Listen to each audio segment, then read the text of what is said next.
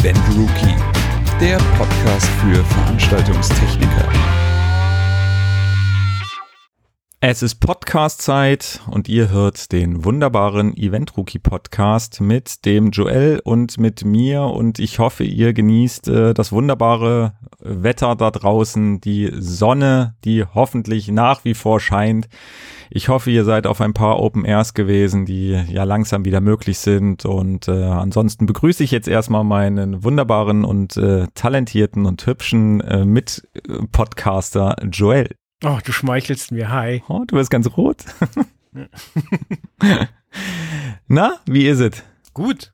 Ich Gut. mag's. Äh, es ist Podcast-Zeit. So, ja, wenn die Leute das gerade angemacht haben, will ich schwer hoffen, dass Podcast-Zeit ja, ist. Es ist, ist das Beste. Ja. Passt immer. Es ist auch immer Podcast-Montag oder Podcast-Dienstag oder Podcast-Mittwoch. es ist immer Podcast-Zeit. Ja. Ach, herrlich. Ja, mich würde ja nach wie vor, wir sind ja jetzt wirklich relativ lange bei ähm, jetzt unserer, unserer Reihenfolge beziehungsweise unsere Aufteilung, dass wir relativ kurze Podcast-Folgen zu einem Thema machen und dafür aber mehr raushauen, als wir es noch vor, ich glaube, anderthalb Jahren oder so gemacht haben oder mhm. mittlerweile wahrscheinlich sogar zwei Jahre her, ähm, wo es äh, die langen Folgen gab mit mehreren Themen. Ähm, würde mich nach wie vor interessieren, ob unsere Hörer das total cool finden, weil sie dann halt einfach kompakt äh, ein Thema haben, das äh, schnell sich anhören können, sage ich jetzt mal, und dann wird's zum nächsten rüber geswitcht oder ob so lange Podcast-Folgen bei Podcastern eher cool sind. Ja, ja, ist immer noch faszinierend, wie so ein Medium anders funktioniert als alle anderen. So, also äh, bei YouTube heißt es ja sieben Minuten wäre schon gut, weil länger geht die Aufmerksamkeitsspanne nicht. Ähm, bei Podcasts gehen die Meinungen da komplett auseinander. Ja. Aber es wird immer noch mehr. Also ich weiß nicht, aber vielleicht hört uns ja mancher schon jetzt über Facebook, weil ähm, Facebook fängt jetzt an und da bin ich mir eben nicht sicher, ob nur in den USA oder ganz äh, weltweit, ähm, dass man äh, Podcasts komplett in den Feed einpflegen kann. Okay. Also man, dass quasi die Folgen auch über Facebook veröffentlicht werden. Und ja, vielleicht ist ja heute schon der ein oder andere dabei. Ja. Ja, mich würde auch generell interessieren und da hoffe ich mal, dass wir irgendwie mal ein paar äh, Kommentare, wie gesagt, entweder unter der Podcast-Folge jetzt auf äh, Facebook, YouTube, iTunes, wo man halt alles kommentieren kann oder gerne auch per Mail oder per, per normaler Nachricht ähm, wo, wo unser Podcast so konsumiert wird, ob das, äh, also auf welcher Plattform, ob das wirklich eher die, die YouTube-Fraktion ist, ähm, ob das eher, äh, ja, wie gesagt, direkt unsere Homepage ist, wo es natürlich auch jede Podcast-Folge gibt oder iTunes, Spotify, Amazon Music, ja, wo wir denn alles so sind. Vielleicht gibt's auch noch Podcatcher, den wir noch gar nicht so richtig auf dem Schirm haben, wo wir aber trotzdem mit drauf sind. Deswegen, wie gesagt, lasst uns das doch gerne einfach mal wissen. Lasst uns an euren Hörgewohnheiten teilhaben, weil, ja, ich sag mal, ich sag ja immer noch, dass wir so in Kinderschuhen stecken, auch wenn wir jetzt, glaube ich, mittlerweile im fünften Jahr oder so sind. Ja. Ähm, aber trotzdem denke ich, ähm, ja, geht es bei uns ja relativ fix, dass wir uns da anpassen, äh, je nachdem, wie da die Meinungen sind. Ob es heißt, ja, nee, macht mal wieder lange Folgen oder ha, macht das mal bitte irgendwie äh, für YouTube doch mit einem Video hinterlegt oder sonst irgendwas. Keine Ahnung, was da gewünscht wird. Deswegen sagt uns gerne eure Meinungen und äh, wir freuen uns. Und sagt vor allem halt auch irgendwie Kumpels, Kumpelinen, Freundinnen, Müttern, wem auch immer Bescheid, äh, dass es uns gibt, weil es gibt immer noch genügend Leute, die bis jetzt immer noch nicht wissen, dass es einen Event Rookie Podcast gibt. Ich telefoniere zwar ganz oft mit mit äh, ja mit mit Kunden oder auch mit Auftraggebern und da kommt zwar das ein oder andere Mal, ja, ich habe jetzt hier gefunden, dass ihr auch einen Podcast habt und so. Also es gibt immer noch genügend, die das halt einfach nicht wissen. Deswegen, ja, verbreitet es in der, in der Weltöffentlichkeit. Jeder sollte wissen, dass es uns gibt. Und ich denke, themenmäßig sollte mittlerweile auch für fast jeden was dabei sein. Ja, Simon, jetzt habe ich eine Frage, äh, weil ich dich da nicht einschätzen kann. Wenn jetzt jemand sagt, ich höre euren Podcast und zwar am liebsten zum Einschlafen, ich penne da nach zehn Minuten total gut weg, ist das ein Kompliment oder ist das eine Beleidigung? Wir hatten ja schon mal jemanden, der wirklich gesagt hat, ja, ich höre euch total gerne. Der hat auch was weiß ich, wie viele Stunden schon den Event Rookie Podcast hört und hat wirklich gesagt, ach naja, manchmal höre ich euch auch einfach nur abends so zum Einschlafen. Ähm, ich sag mal, es ist situationsabhängig. Äh, Wenn es jetzt beim Autofahren ist, dann wäre ich sehr sauer. Nein, ich finde das, ich finde das absolut in, in Ordnung. Wie gesagt, wenn man es zum Einschlafen nimmt, dann äh, ja komme ich wieder zu meinem zweiten Standbein, weil ich mir irgendwann mal aufbaue, dass ich Kinderbücher einlese. Ähm, dann, dann passt das ja. Ich denke mir, hey, ganz ehrlich, wenn, wenn das so ist, dass wir so sexy Stimmen haben, dass man es, äh, ja, dass es zum Einschlafen dient, dann okay. Ich hoffe, es liegt nicht an den Themen, dass wir so langweilig sind, ähm, dass die Themen zum Einschlafen sind. Aber mein Gott, solange man uns hört und solange man es gut findet und äh, wofür auch immer man das nutzt, meinetwegen. Ich habe selber ein paar Podcasts, die ich zum Einschlafen höre und das ist dann am nächsten Tag immer so nervig, weil man so versucht, die Stelle zu finden, ja. wo man noch geistig anwesend war und dann da denkt man, man hat sie und hört dann zehn Minuten und dann so, nee, das habe ich alles noch mitbekommen. So. Ja. Und das ist immer tricky, aber ja, ich finde zum Einschlafen, ich finde es auch eher ein Kompliment. Ja. Also wenn jetzt nicht jemand hergeht und sagt so, boah, das ist so langweilig, da penne ich weg. Ja, aber ich glaube, genau. dann würde man das auch nicht anmachen. Und ganz ehrlich, ich meine, was soll denn bitte Bibi Blocksberg sagen? Weißt du? Ich meine, die hört man nur zum Einschlafen. Weißt du, die arme Frau, die tut mir richtig leid. Das arme Mädchen. Das wird immer nur zum Einschlafen gehört. Und die ist auch nicht beleidigt. Also sind wir auch nicht beleidigt. Ja, also äh, mit Benjamin Blümchen gehe ich, gehe ich da mit dir mit. Äh, Bibi Blocksberg kriegt von mir kein Mitleid, weil äh, mein Herz geht raus an Boris Blocksberg, der Bruder, der einfach nach sechs Folgen wegignoriert wurde. ja, das ist immer noch das Beste. Aber naja. Nee, aber das ist äh, generell so mit diesem beleidigt sein oder nicht. Wie gesagt, wir werden ja auch wirklich manchmal irgendwie die Bravo der Veranstaltungstechnik oder so bezeichnet. Und das ist, das hatten wir, glaube ich, auch schon mal in einem Podcast, das Thema. Und ich denke mir mal, hey, ganz ehrlich, ich habe auch kein Problem damit, wenn man sagt, ey, ihr liegt bei uns auf der Toilette und werdet da halt immer gelesen. Das ist alles cool, solange man uns, wie gesagt, hört, liest, wie auch immer äh, sag ich mir, ist es äh, ist, ist alles keine Beleidigung. Ähm, ja, außer es wird halt wirklich beleidigend und äh, aber ich finde sowas ist alles vollkommen in Ordnung, wenn man uns äh, ja auf der Hütte liest, äh, beim Einschlafen hört oder wie auch immer. Das das das macht ihr schon alles. Sehr gut, dann haben wir das geklärt. Dann können wir jetzt zum offiziellen Teil schreiten. Ja, endlich. Du hast mal wieder ein Interview geführt. Ja, ich fand das total super. Es passt auch meiner Meinung nach perfekt in den Sommer. Ähm, es geht um äh, den Unterschied bei LED-Wänden zwischen Outdoor und Indoor. Ähm, das war für mich schon immer so ein, so ein Thema, wo ich mir dachte, hey, da möchte ich eigentlich mal gerne mehr drüber erfahren und ich denke, vielleicht die Leser auch. Und äh, da habe ich mit dem Jacek von LedTech äh, ein, ein schönes Interview geführt, um wirklich einfach mal so ein paar Fragen zu klären. Ähm, ja, wie gesagt, gibt es überhaupt Unterschiede? Wo liegen die Unterschiede? Ähm, kann man das eine auch äh, in dem anderen Umfeld sozusagen nutzen, ja oder nein? Und äh, wie gesagt, das, das war für mich äh, ein wirklich interessantes Interview, was ihr in äh, unserer aktuellen Ausgabe 521 findet, wie immer zu bestellen unter www.lycro.de und ähm, ist auch wirklich umfänglich geworden, meiner Meinung nach, sind glaube ich zehn Seiten oder so geworden. Und ich finde es wirklich, äh, wie gesagt, gerade äh, jetzt so, ja, EM, Public Viewing mäßig und so weiter, ähm, auch wenn sie vielleicht schon gelaufen ist, äh, wenn ihr jetzt gerade diesen Podcast hört. Aber da sollte man natürlich generell auch wissen, wenn ich ein Outdoor-Event habe, was dieses Jahr oder welche dieses Jahr ja hoffentlich äh, mehr stattfinden können, als es vielleicht letztes Jahr war und äh, ohne LED-Wand mittlerweile ja fast gar nichts mehr geht. Ähm, da sollte man natürlich wissen, worauf man achten muss wenn man eine LED-Wand Outdoor einsetzt oder wenn man sie Indoor einsetzt? Also ich glaube, mir ist da wirklich nur ein Part wirklich bewusst und zwar die Outdoor-Variante muss wahrscheinlich wetterfest sein, drin ist das egal. Aber sonst, ich wäre zum Beispiel schon beim Thema Pixeldichte, wäre ich mir unsicher, ob es da große Unterschiede gibt, so, weil also es kann ja kann ja auch drin sein, dass dass äh, jemand nicht nah rankommt an die LED-Wand und genauso kann es draußen passieren, dass sie relativ nah rankommen. Deswegen bin ich beim Thema Pixeldichte schon überfragt, ob es da ein großes einen großen Unterschied gibt. Ja, dann fangen wir mal an äh, bei dem ersten Thema, was du angesprochen hast, nämlich äh, Wetterbeständigkeit. Das ist natürlich äh, ganz klar der der große Unterschied zwischen Indoor-Wand und Outdoor-Wand. Also eine Outdoor-Wand, ähm, wenn es wirklich eine klassische reine Outdoor-Wand ist dann ähm, ja, dann muss sie einfach ähm, Spritzwasser oder wassergeschützt sein, einfach weil es sein kann, dass es anfängt zu regnen. Da ähm, geht halt nichts drüber. Ähm, zum Thema kann ich dies einsetzen, also kann ich Outdoor, Indoor einsetzen, kann ich Indoor, Outdoor einsetzen, ähm, kann man eigentlich beides ähm, mit also Outdoor, Indoor einsetzen ist überhaupt gar kein Problem. Warum auch? Ähm, wie mhm. gesagt, ob die jetzt drinnen wasserdicht ist, ja oder nein, das spielt ja erstmal für die Veranstaltung keine Rolle.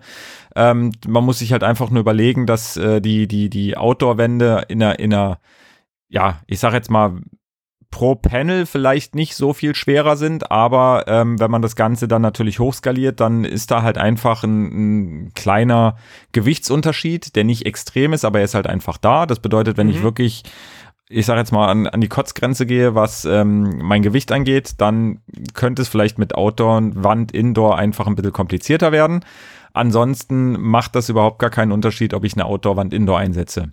Ich kann sogar eine Indoor-Wand Outdoor einsetzen, wenn ich zum Beispiel genau weiß, dass da wettertechnisch oder, oder regentechnisch, wenn da einfach nichts passiert. Also wenn ich eine Bühne habe, die überdacht ist, die ringsrum, was weiß ich, eingespannt ist und ähm, das ist, wie gesagt, ein Event, wo ich weiß, okay, da ja, das findet halt irgendwie nur zwei, drei Stunden oder so statt und da äh, ist jetzt wirklich kein Gewitter, kein Regen, kein gar nichts angesagt ähm, dann kann man das natürlich auch so machen. Aber sobald irgendwas, und da reden wir dann über Open Airs, Festivals oder ähnliches, äh, in Richtung Mehrtagesevent geht oder so, dann sollte man natürlich äh, gucken, dass man es nicht unbedingt, dass man eine Indoorwand nicht Outdoor verwendet, weil auch auf eine Bühne kann es drauf regnen und dann hat man halt ein Problem.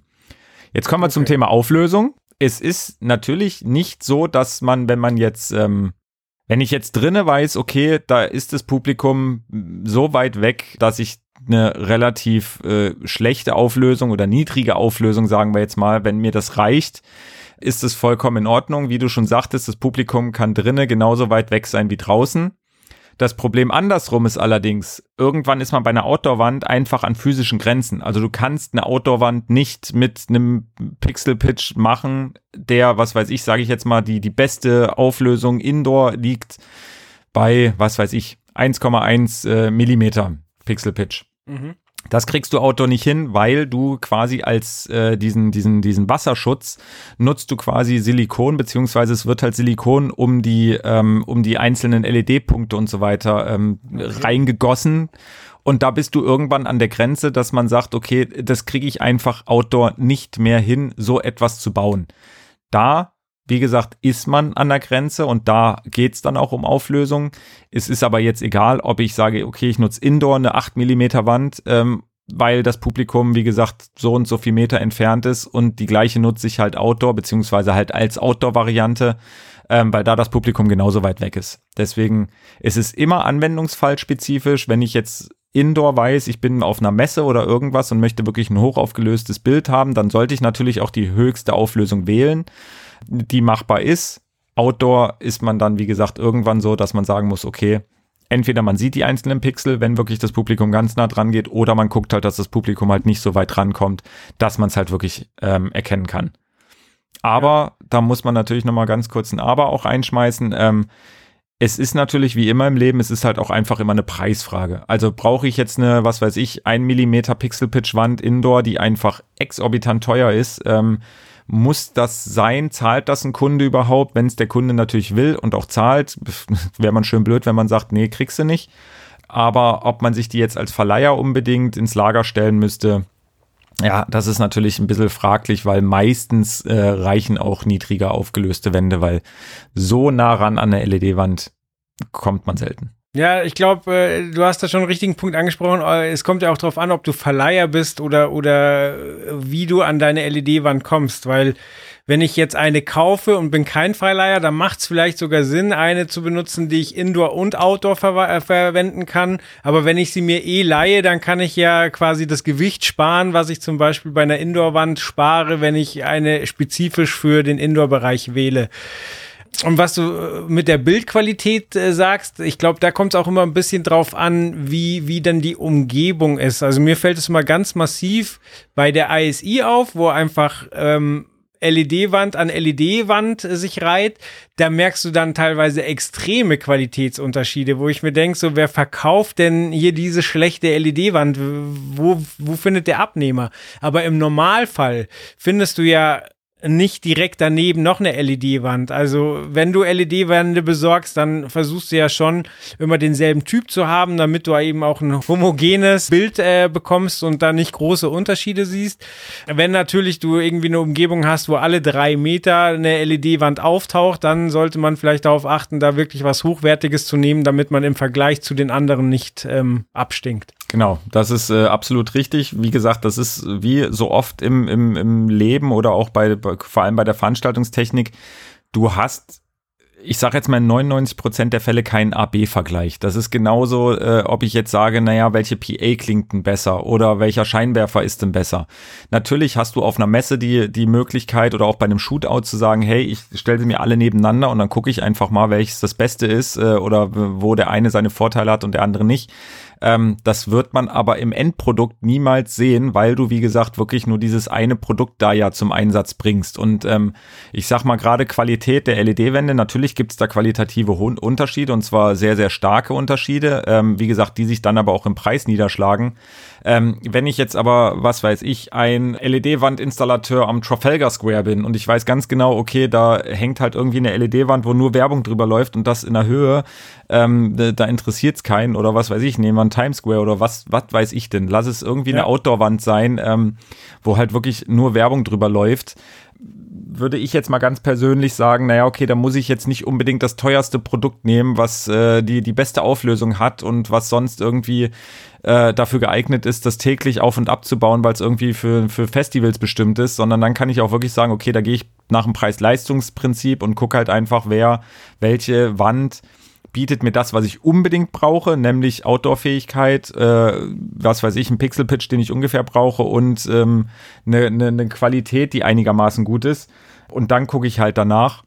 Äh, aber wie du schon sagtest, wenn man natürlich dann der Installateur am Trafalgar Square ist und alle anderen um mich rum haben irgendwie eine LED-Wand, die ähm, eine viel bessere Auflösung haben, die bessere Farben darstellen, die einfach ähm, auch meinetwegen teurer sind, dann sollte man sich natürlich überlegen, okay, in welches Produkt investiere ich denn jetzt oder welches verbaue ich denn da?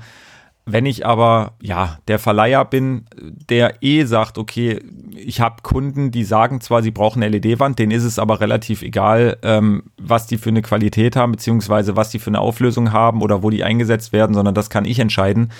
Dann kann man natürlich einfach gucken, hey, was passt für mich? Und Vielleicht ist es dann wirklich sinnvoll zu sagen, hey, ich nehme eine Outdoor-Wand, die mich zwar erstmal mehr kostet, die ich aber auch Indoor einfach einsetzen kann. Vor allem, wenn ich vielleicht Kunden habe, wo die meistens nur gestellt werden, wo es dann auch gar nicht mehr auf Gewicht oder ähnliches ankommt. Ähm, aber das ist immer von Fall zu Fall komplett unterschiedlich. Oder man sagt halt wirklich nicht, ich kaufe halt gar keine, sondern ähm, ich miete halt immer beim, beim Verleiher meines Vertrauens an und der muss sich dann halt einfach drum kümmern. Das, ja. Da gibt's wie gesagt, die unterschiedlichsten Anwendungsfälle. Und gerade weil es so viele Anwendungsfälle gibt, frage ich mich, äh, wo kann ich mich denn beraten lassen? Wo kann ich mich informieren? Weil ähm, es gibt ja so viele verschiedene Szenarien, wo ich eine LED-Wand brauche. Sei es die, die Live-Tour, sei es äh, das Public Viewing, sei es vielleicht ähm, das Autokino, ähm, woher weiß ich denn, was ich brauche, wie ich das Ganze hänge oder stelle? Wie gehe ich das an? Naja, also ich meine, da gibt's natürlich Nummer eins, gibt's natürlich Fachmagazine, wie wir es sind, wie, wie, wie ein Event-Rookie, wo natürlich auch immer wieder ähm, ja, LED-Wände, sage ich jetzt mal, in den News und so weiter vorgestellt werden, wo natürlich dann noch meistens die Anwendungsfälle dabei stehen ähm, oder aber zumindest man kann sich einen Überblick holen über das, was wird überhaupt angeboten oder man schreibt halt auch einfach mal die Redaktion von so einem Fachmagazin an und fragt einfach mal, hey, ich habe Interesse und würde gerne investieren, was sagt ihr denn dazu? Ähm, dann versuchen wir natürlich auch immer zu helfen mit unserem, mit unserem Wissen, was wir schon haben. Wie gesagt, wir haben natürlich auch einen, einen tiefgründigen Einblick in diese Branche und kennen vielleicht einfach Hersteller, die vielleicht auch andere noch gar nicht so auf dem Schirm hatten oder wissen zumindest, was sie anbieten und wie sie preislich aufgestellt sind. Ähm, ansonsten könnte man natürlich bei, sage ich jetzt mal, einem Hersteller, wenn man sowieso schon einen Hersteller für sich gefunden hat, ähm, da kann man natürlich auch erstmal äh, Freund Google befragen, wen es da überhaupt gibt und äh, guckt dann einfach mal, äh, ob man da schon Preise zu findet und kann sich dann überlegen, okay, ähm, preis-leistungsmäßig ist es cool. Ähm, man kann sich bei den Herstellern selber erkundigen und dann, ich sage jetzt mal doof gesagt, natürlich hoffen, dass die so ehrlich sind und auch sagen, was du erstmal für deinen Anwendungsfall brauchst. Oder aber, und das wäre zum Beispiel so ein Weg, den ich halt gehen würde, ähm, unsere Branche ist ja nun doch relativ klein ähm, und trotzdem gut vernetzt. Ähm, deswegen denke ich mal, kennen viele auch irgendwie äh, ja Videodienstleister, ähm, Verleihfirmen, die sich mit dem Thema Videotechnik und so weiter schon beschäftigt haben. Und so wie ich unsere Branche auch kennengelernt haben, ist da jetzt auch äh, nicht wirklich oder sind nicht viele dabei, die da einfach sagen, nee, ich gebe dir keine Infos, ich gebe dir keine Tipps oder irgendwas, sondern da kann man dann vielleicht auch einfach mal ähm, ja beim Technikdienstleister seines Vertrauens nachfragen und sagen, hey, hör zu, ich überlege zu investieren, ähm, wie siehst denn du das, was würdest denn du machen, ist vielleicht auch gar nicht so schlecht, wenn man vielleicht auch in seiner Umgebung einfach guckt, was haben denn die anderen so, weil was bringt es mir, wenn ich mir irgendwie meine, ja, was weiß ich, lass es 10 Quadratmeter Wand äh, ins Lager stelle und dann plötzlich kommt ein Kunde und sagt, ach übrigens, ich brauche 50 Quadratmeter. Oder lass es 20 sein. So, und ich muss irgendwo aus äh, Buxtehude, ähm, wenn ich ein, wenn ich hier mir eine LED-Wand geholt habe, die sonst relativ äh, unüblich ist, ähm, dann habe ich halt vielleicht ein Problem, einfach ähm, ja diese, diese, diese Anfrage des Kunden zu bedienen. Wenn ich natürlich weiß, dass äh, der Verleiher nebenan äh, der zwar vielleicht mein Mitbewerber ist, aber trotzdem, wenn der halt auch LED-Wände hat und ich habe die gleiche, dann kann man so zumindest schon mal äh, eine größere Wand bei Bedarf aufbauen. Und das ist vielleicht auch nicht schlecht, wenn man sich darüber einfach so ein bisschen informiert, was, was hat der eine und was hat der andere. Ja, und wie gesagt, ansonsten, ähm, ja, ich sage jetzt mal ganz doof gesagt, gibt's ja nicht so viele unterschiedliche Anwendungsfälle. Also ich meine, man wird ja wahrscheinlich wissen, wie ist das Klientel von einem selber. Wenn ich jetzt ein Eventdienstleister bin, der viele Open Airs, Festivals und so weiter macht, natürlich gucke ich dann nach einer Outdoor-Wand, die halt ähm, roadtauglich ist, die ich halt wirklich relativ einfach und schnell äh, auf- und abbauen kann, die halt auch wirklich äh, so dieses ähm, ja, Road-taugliche hat. Ähm, wenn ich jetzt jemand bin, der sagt, hey, ich mache eigentlich mehr Konferenzen und äh, alles Mögliche, was Indoor ist, dann gucke ich natürlich nach irgendetwas, was, was eine Indoor-Variante ist. Ähm, das, da muss man sich erstmal selber einschätzen und dann, wie gesagt, wirklich den Markt ein bisschen sondieren, welche Hersteller bieten überhaupt das eine oder das andere an. Sehr gut. Und wie gesagt, umfangreiches Interview in der aktuellen Ausgabe. Was waren es? Über zehn Seiten? Zehn Seiten? Ich glaube, es waren zehn Seiten, genau. Wie gesagt, da wird auch noch sehr, sehr viel darauf eingegangen, über ähm, ja wirklich diese, diese ganzen Unterschiede und was, was gibt es für Auflösungen und was muss man beachten beim, beim Fliegen und beim Stellen und ähm, auch gerade was so Lastmesszellen anbelangt und so weiter, gehen wir auch kurz drauf ein. Also wie gesagt, das ist ähm, sehr interessant, wenn man sich generell mit diesem Thema beschäftigen möchte und auch sonst äh, ja, stehen da schon die ein oder anderen Tipps und Tricks, was man beachten sollte. Sehr gut. Ja, dann auschecken und dann sage ich danke fürs Zuhören. Vielen Dank. Dank, danke Simon fürs Ausführen und bis ganz, ganz bald. Immer wieder gerne. Ich freue mich von euch zu hören, ihr Zuhörer und Zuhörerinnen. Und wie gesagt, kontaktiert uns gerne auf allen möglichen Kanälen und sagt uns, wie, wo, wann ihr gerne Event Rookie hört oder auch lest oder wie auch immer. Checkt einfach mal unsere Angebote aus. Und äh, bis dahin wünsche ich euch eine gute Zeit. Wir sehen uns. Ciao.